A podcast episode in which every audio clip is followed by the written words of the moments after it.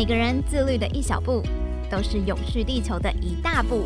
欢迎收听《自律生活 Action Go》。各位听众朋友，大家好，欢迎收听《自律生活 Action Go》，我是怡璇。最近这几年，很多人开始提到剩食问题。那解决剩食有很多种方式，像是现在有店家会降价卖机器品，或者是开始有剩食的 APP、剩食餐厅的出现。但是大家有想过，机器的面包可以怎么样来做处理吗？可能可以赶快去吃掉，或者是刚刚提到的降价卖出去。而蝶酿永续他们将机器的面包酿成啤酒，再做成脆片食品，用非常简单的吃喝方式来解决我们台湾的剩食问题。这真是一个非常创新的方式。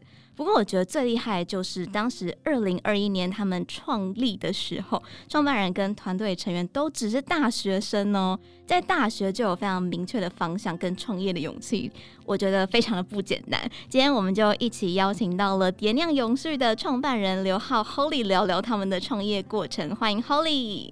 大家好，我是 Holly，谢谢怡璇的介绍。真的简单来讲，我们就是用食物的方式来介绍我们的圣食。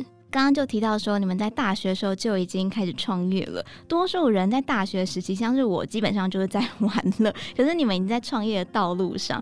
虽然我知道主要是想要解决剩食的问题，可是通常大家听到这个问题，就是想要从自身开始解决，比如说吃多少买多少，吃多少拿多少等等。解决方式其实不少，可是你们却选择了自创品牌。当时创业的契机跟动机是什么？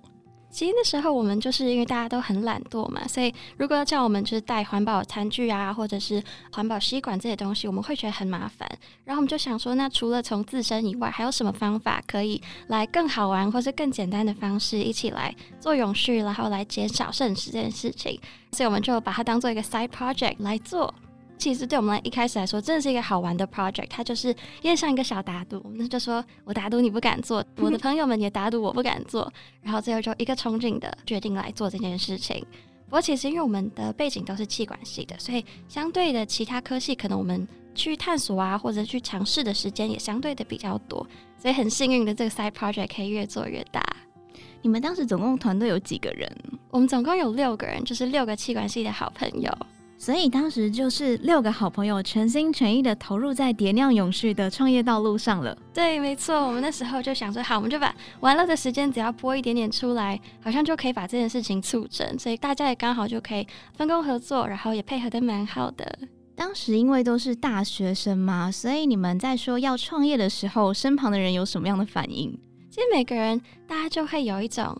哎、欸，好像在旁边观望的感觉，就是会有点不相信我们做得成，甚至还有一些人就直接说：“哦，我打赌你们做不超过一年。”因为大家都觉得我们就是一个三分钟热度的感觉，所以这也证明了我们完全不是在玩乐的，我们就是非常认真的在做这件事情。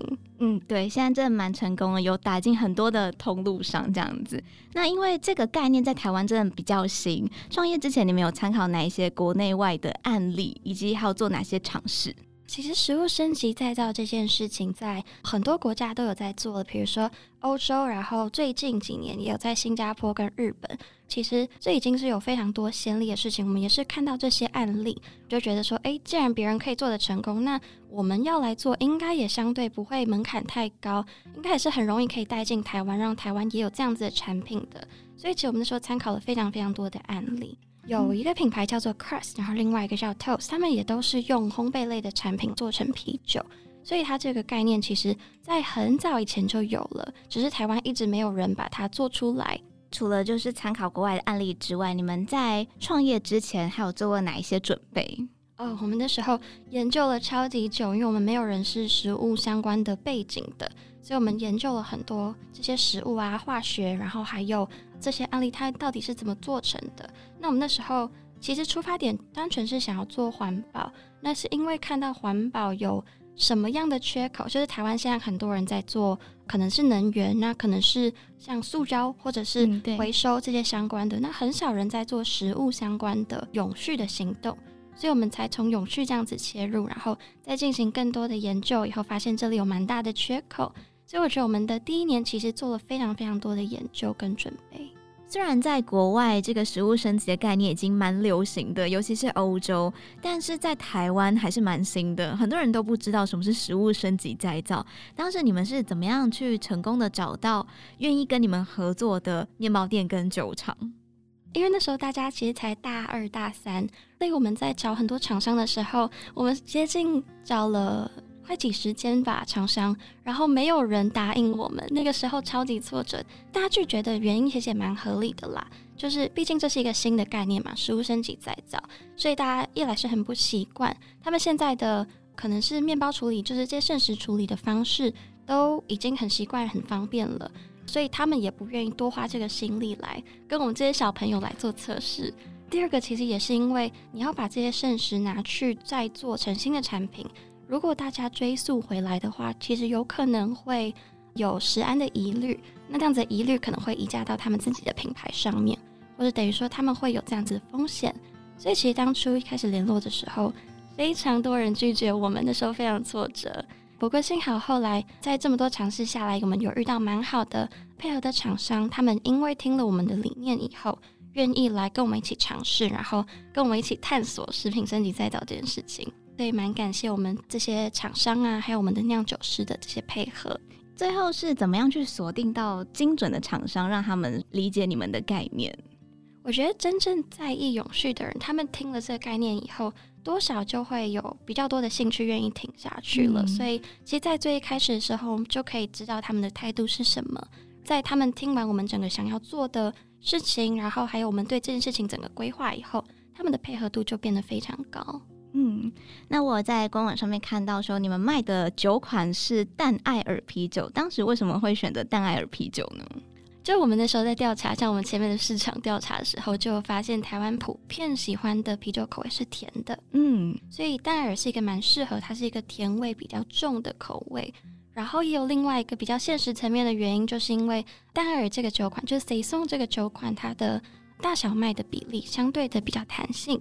制作过程中，我们可能会用到非常不同的面包，或者是很多不同的其他烘焙品，这样子这个弹性会让我们在酿酒的时候比较方便一些。那您自己觉得，就是蝶酿永续的呃永续啤酒有什么样的特色，跟一般的啤酒有什么差异？第一个最明显就是我们的酒精浓度比较高，一般啤酒大概普遍在五趴，那我们的有八趴，就是希望这个比较高的酒精浓度可以延长它的保质期。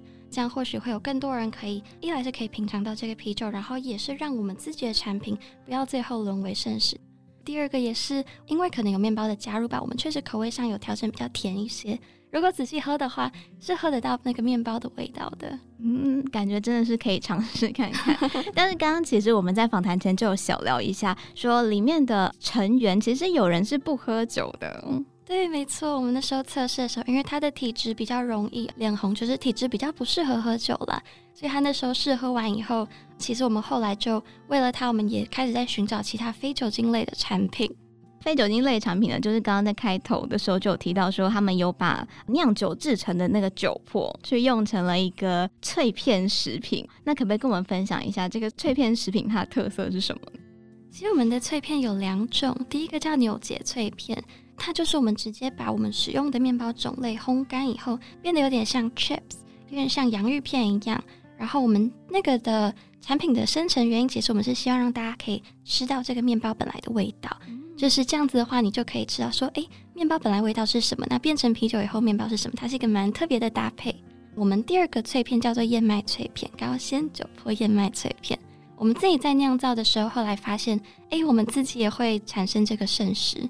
就是我们酿酒会剩下一个渣渣嘛，俗称酒渣，我们叫它酒粕。那我们就想说，嗯，通常这些酒粕的处理就是直接丢掉，或是当做厨余丢掉，非常可惜。就决定把它拿来做成另外一个新产品。它其实可以把这些营养啊，还有它里面的纤维都可以 harvest 回来。我们就选择做成了 granola，就非常好的利用里面的营养跟纤维价值。我知道蝶酿勇士是用纽结面包跟吐司边来酿成啤酒，不过因为面包的种类还蛮多的，我就想问说，哎，不同类型的面包酿造出来的味道会不会有些许的不同？是不是所有的面包都适合酿成啤酒？在面包的挑选上，你们会考虑什么？因为现在很多人他们会自己酿啤酒，现在有卖很多自酿包，所以我相信很多人会懂这个逻辑，就是你酿酒里面不可以有油脂。在选择面包的时候，我们就会选择尽量没有油脂、没有蛋奶的面包。所以其实非常多的种类的面包都可以使用，尤其是欧式面包这种原料比较单纯的。那你们之后还会想说要去开发其他类型的面包吗？因为其实面包圣食除了欧式面包之外，也有其他类型的面包。对，当然，而且我们其实蛮注重的是，希望可以提高这些面包使用的比例。理想是接下来可以接近用到一百趴，所以我们现在也在进行非常多的尝试。啊、所以之后还会有更多产品的推出。不过因为这些面包都是即期品啦，所以大家对于即期品通常都会有一个疑虑，就是食安疑虑。这部分你们是怎么样来做把关的？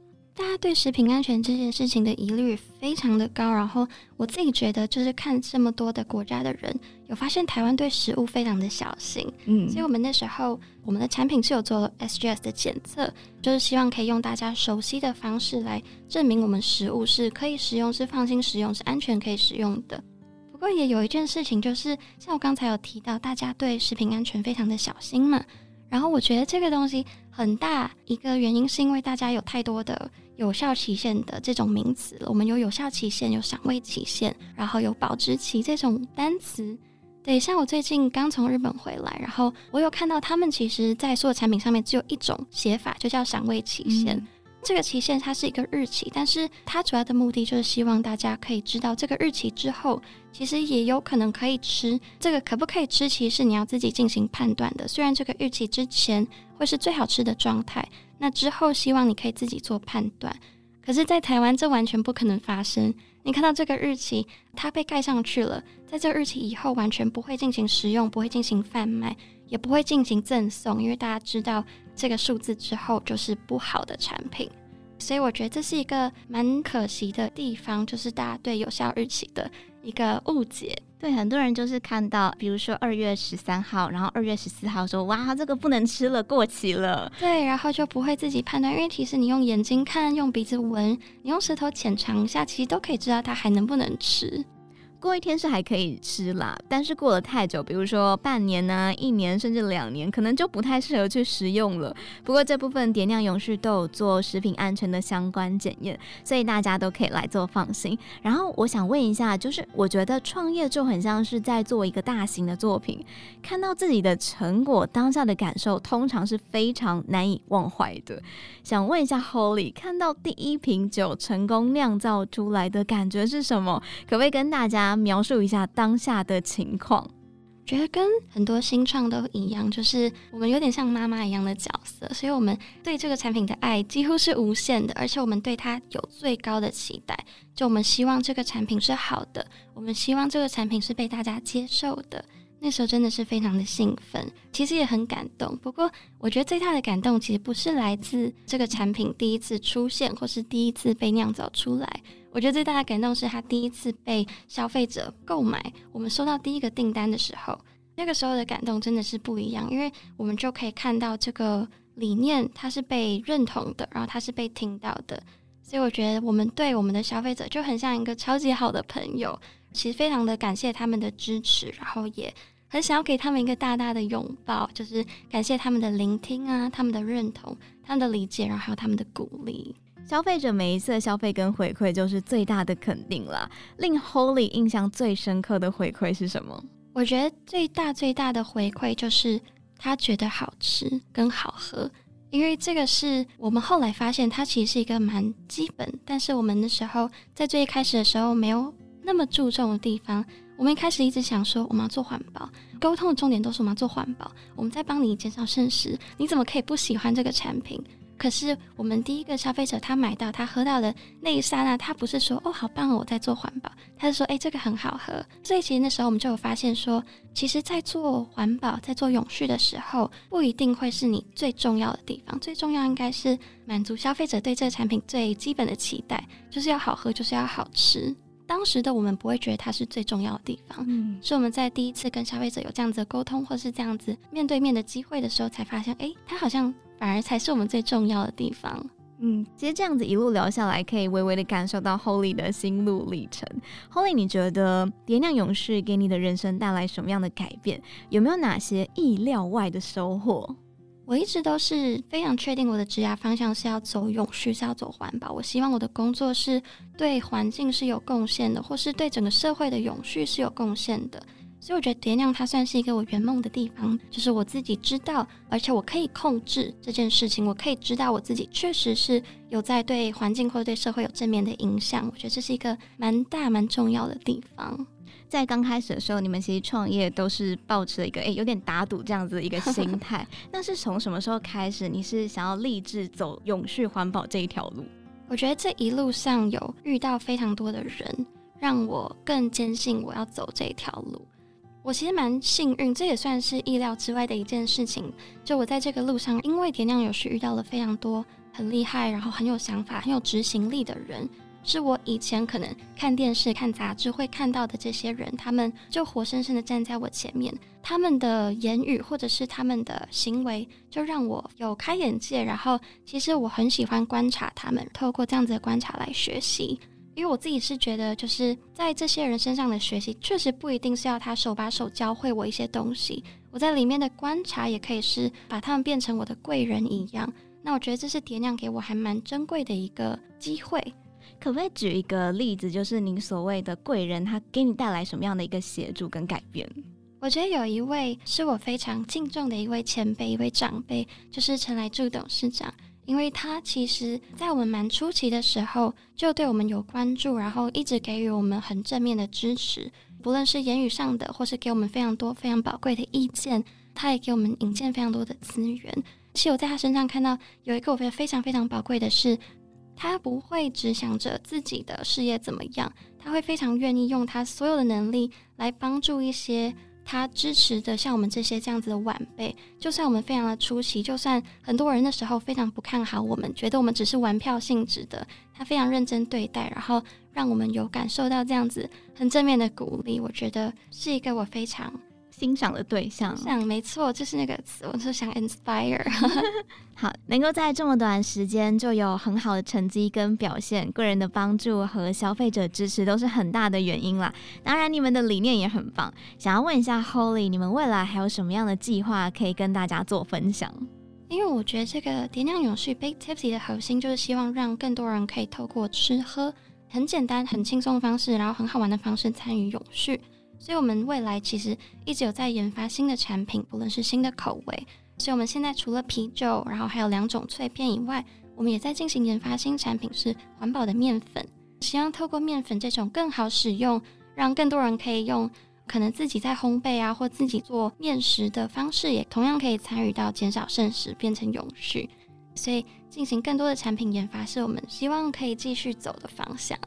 所以其实之后我们在家可能就可以自己做了。没错，理想是在今年底可以达到这个产品的产出。嗯，其实我刚刚就一直在想说，因为创业你们是几个好朋友一起嘛，那你们中间是怎么样来做分工跟合作？会不会有吵架的过程呢？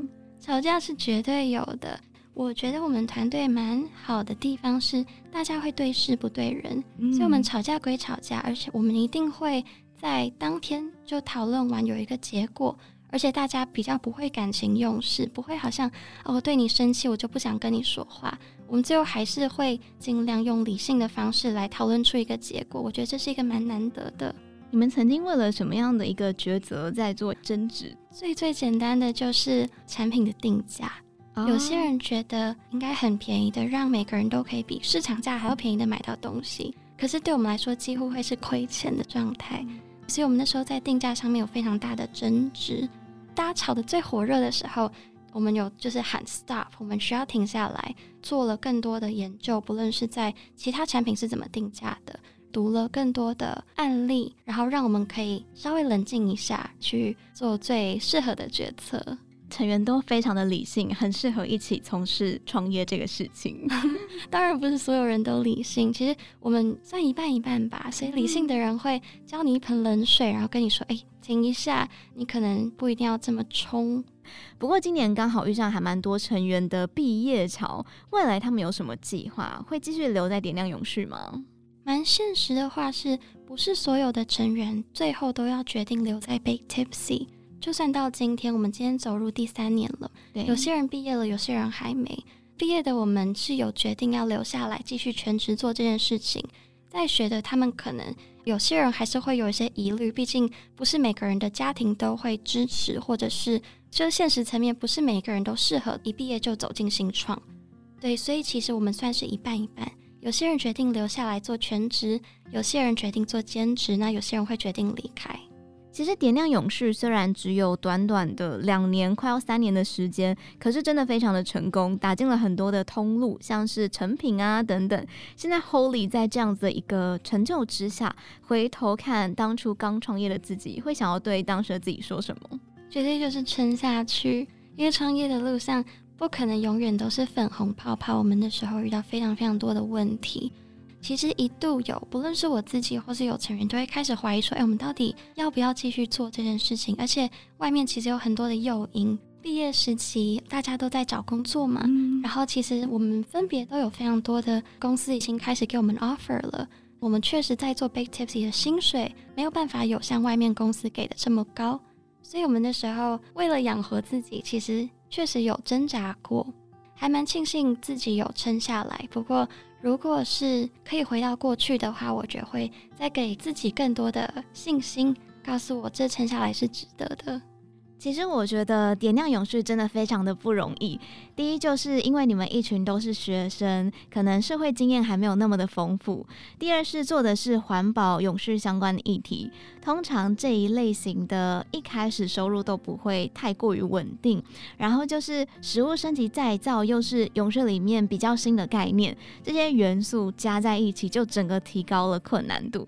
Holly 觉得是什么样的动力让你们可以一次次的跨过所有问题，继续经营下去？我觉得绝对是环境。就我真的非常希望自己的工作是对环境啊、对社会是有贡献。我相信很多在我这个时期的人都会有这样子的理想。这有可能在未来会被现实洗刷掉，这个我不确定。但是我觉得我对这样子的想法是蛮强烈的。还有一个动力来源很大，来自就是我们做的东西确实是有人买单的，就是它不只是一个好像在做慈善的行为，它其实是真的是一个合理的商业模式，它是可以帮助我们赚钱养活自己的。可能在最一开始第一年、第二年的时候还好，可是我们现在开始真的有在快速的拓展啊，很多非常非常多的人给我们很正面的回馈，不论是从销量或者是从呃一起共同做倡议。我觉得这些都是很大的动力，很大的鼓励。刚刚都是提到比较多关于点亮永续的部分，想要回归到自身，就是刚刚你有说是想要从事环保永续。对于您在生活上，你是怎么样做到落实环保这件事情呢？最简单、最容易达成的就是开始会非常非常用力的在减少我的塑胶的使用，还有垃圾的产出。嗯，那针对永续这个概念，你有没有什么话想要对大家说？我觉得大家可能普遍会觉得“永续”这个词现在已经被讲烂了，嗯，然后每个人都在讨论，尤其是大企业，尤其是政府单位，这听起来好像跟我们会没有这么相关，因为好像大部分需要做永续的人都觉得是企业，都觉得是政府。可是其实，嗯，每个人都应该要做自己的 part，而且这个 part 其实不会是一种牺牲，它也不会是非常困难，它其实是一件非常容易的事情。其实你今天就算只是多读一篇跟永续相关的文章，对整个世界啊、环境的永续都会是一个很大的帮助，因为你的这个理解或者你的认知会在潜移默化下帮助到你的行为。对，我们每一次的饮食选择，就造就了现在的地球。点酿永续，他们用几千面包打造出风味独特的永续啤酒，也把过程酿酒生产出来的酒粕做成了脆片食品，来发展出一个零剩食的产业线。他们非常希望可以用饮食这种很轻松、很快乐的方式，借由大家的每一口，一起来搭建出永续生活的道路。今天非常感谢点酿永续创办人刘浩 Holy 的分享，也谢谢各位听众朋友的收听，最后提醒大家：喝酒不开车，开车不喝酒，未成年请勿饮酒。我们下次再见喽，拜拜，拜拜。